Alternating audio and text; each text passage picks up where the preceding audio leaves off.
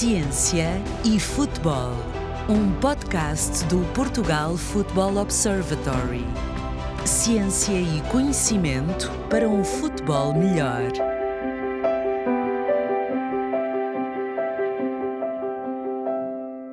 Realiza-se entre 16 e 18 de setembro o primeiro Datathon do Portugal Football Observatory na cidade do futebol.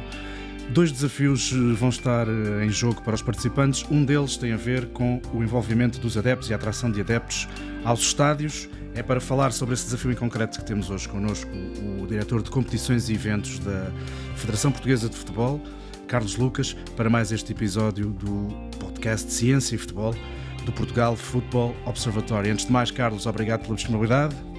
Obrigado, Alexandre, pelo convite, sempre disponível.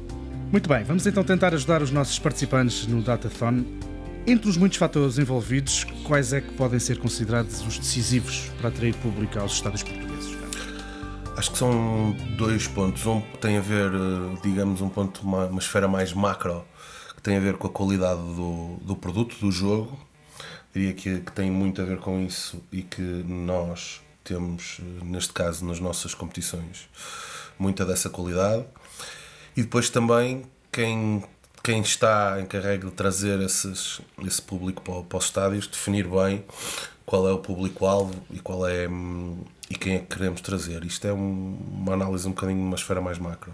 Depois os outros, os outros de uma coisa mais micro e que depende muito de cada, de cada realidade, horários de jogo, uh, meteorologia, preço dos bilhetes, um, dias de semana, um, entre outros pontos, uh, conforto dos estádios, entre outros pontos, mas diria que são estes 5, 6 pontos que são os mais importantes.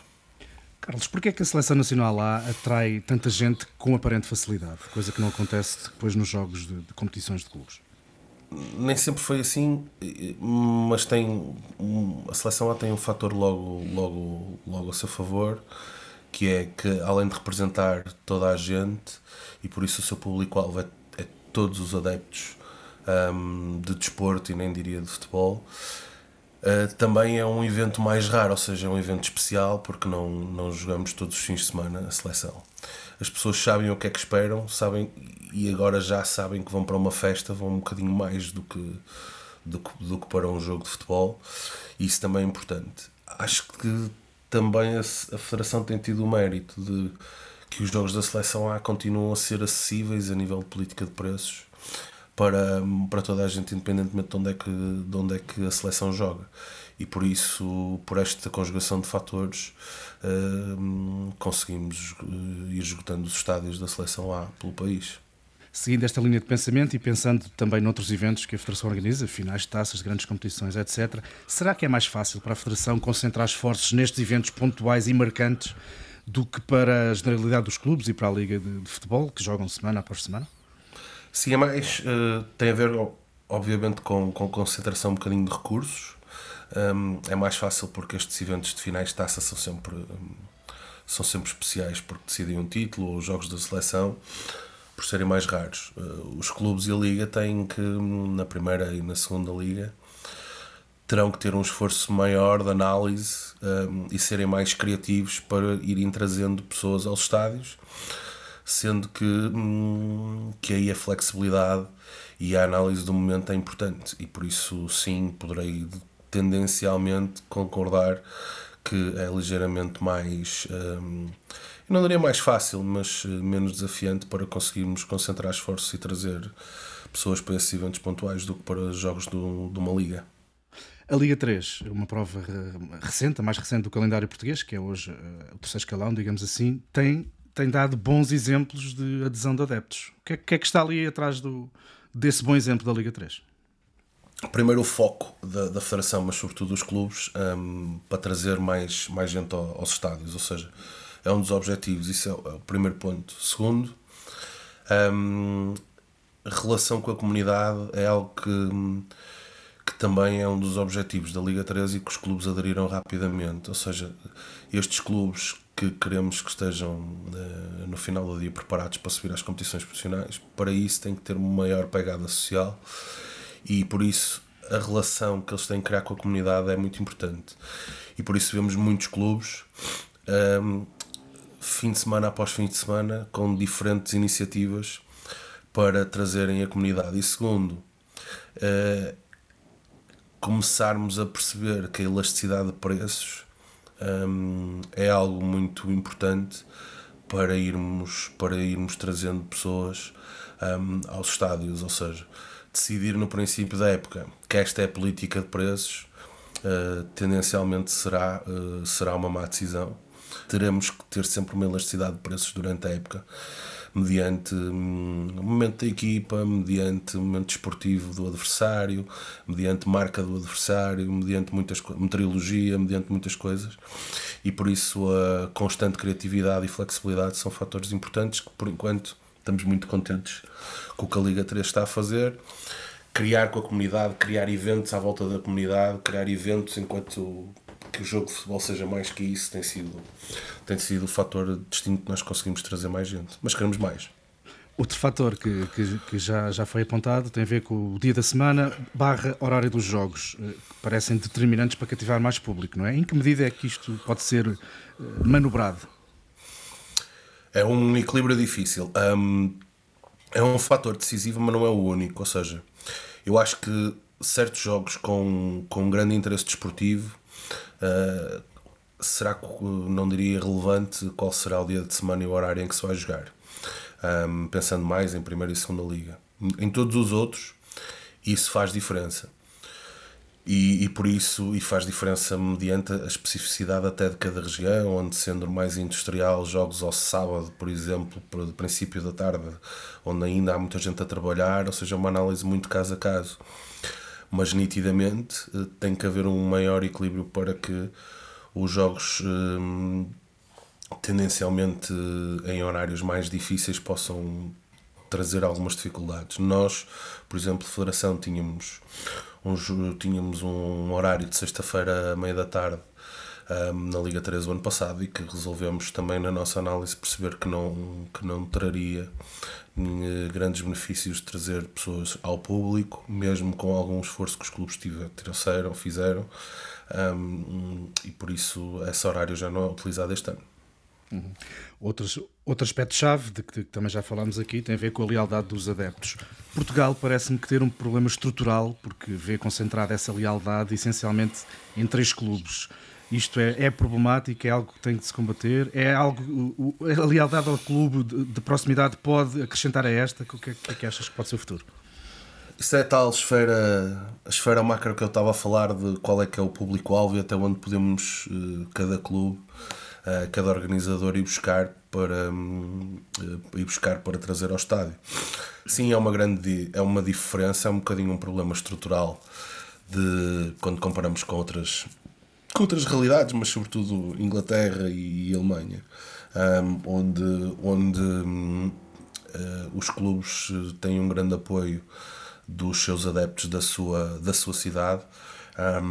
E depois aqui em Portugal existem os tais três clubes que, que, que, que têm a maioria de, dos adeptos. Acho que podemos fazer e todos percebem que muito pode não ser mutuamente exclusivo e podemos ter alguém que apoie esses três clubes e continuar a apoiar o clube da sua cidade.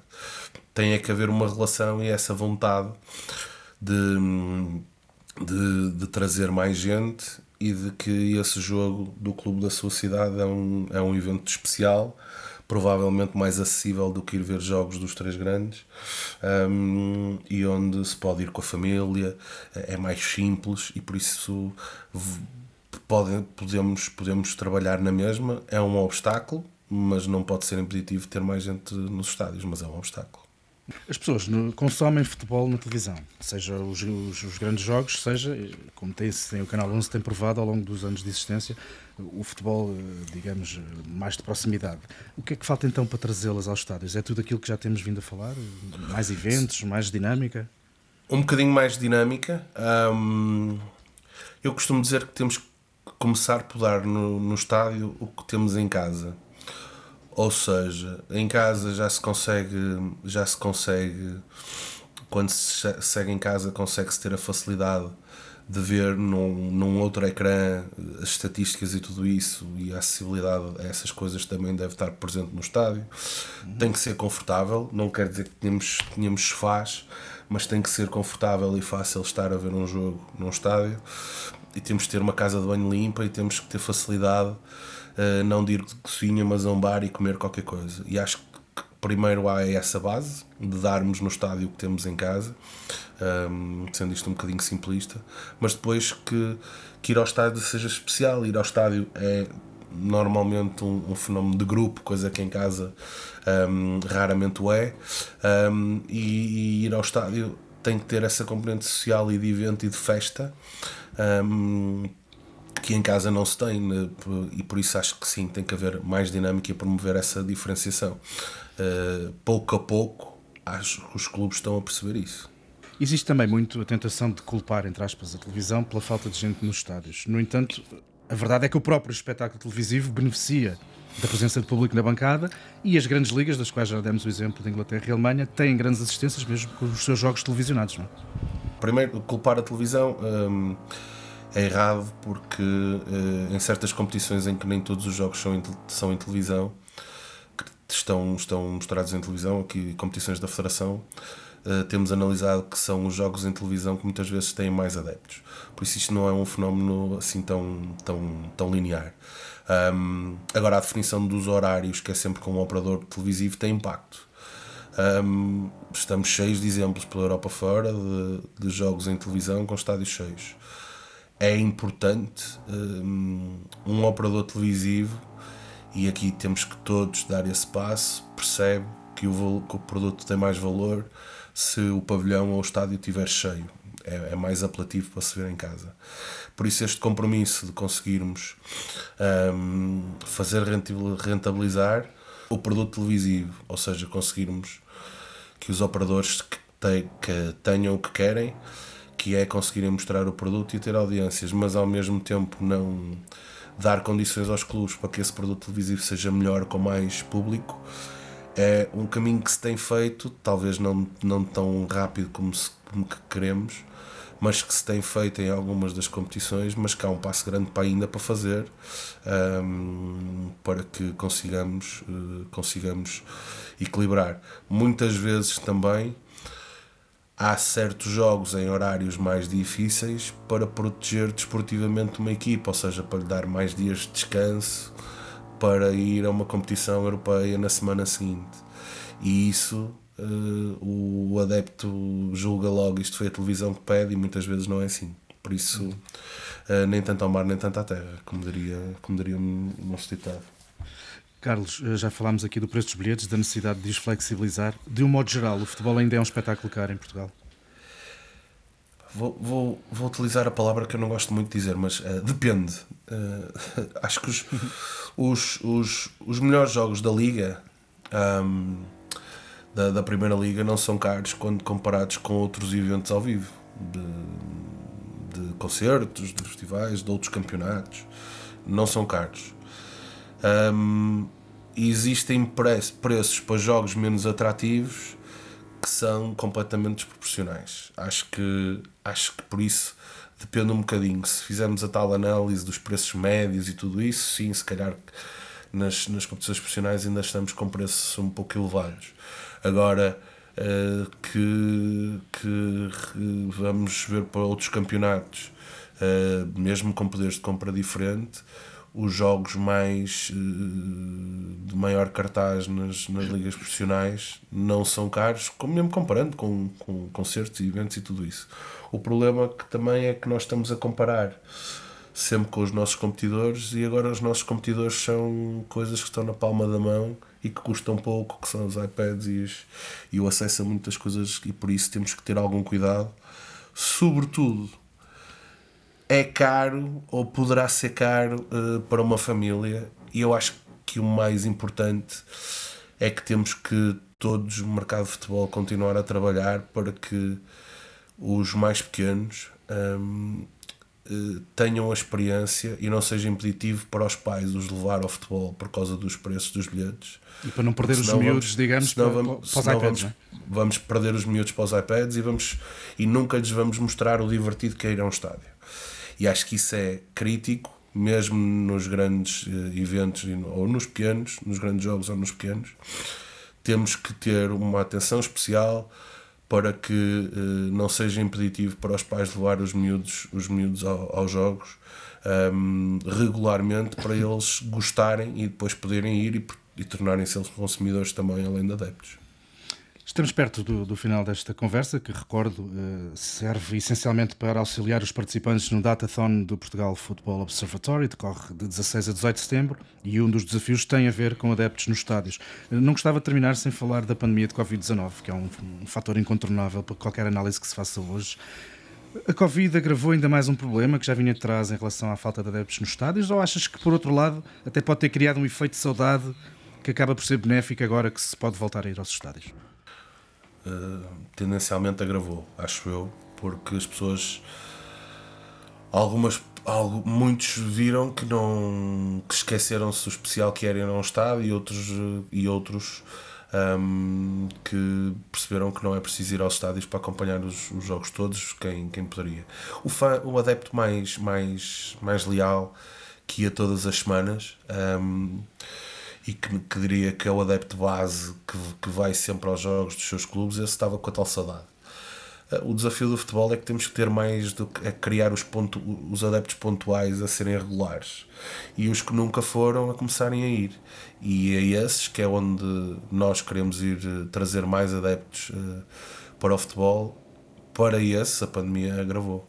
E por isso temos que ser mais, mais flexíveis, temos que ser mais, mais dinâmicos em muitos pontos. Achamos, acho que, por exemplo, uh, talvez referir um bocadinho uh, anteriormente numa das perguntas, mas que, que acho que é importante, nós já vemos nos Estados Unidos um, a política de preços para alguns eventos desportivos serem, serem, serem fixadas quase automaticamente uh, por algoritmos dizendo, relativamente a um, como é as viagens aéreas ou os hotéis.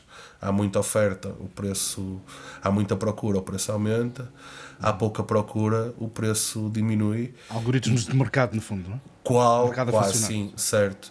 Ou seja, e para isso haver uma flexibilidade, conseguimos atrair cada vez mais gente, sendo que uh, terá sempre que haver aqui a gestão desportiva de, de algum ponto depois um, perceber a parte meteorológica, tudo e mais alguma coisa, uh, mas, mas acho que a flexibilade de preço e elasticidade é um, um fator importante. Carlos Lucas, diretor de competições e eventos da Federação Portuguesa de Futebol, foi nosso convidado. Carlos, muito obrigado pela disponibilidade. Obrigado, Alexandre. Vemo-nos Dataton. Sim, senhor. Dataton do Portugal Futebol Observatório, de 16 a 18 de setembro, na cidade do futebol.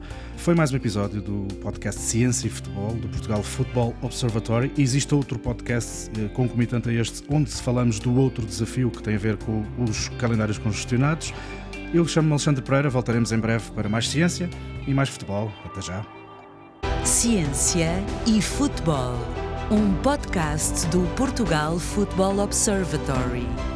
Ciência e conhecimento para um futebol melhor.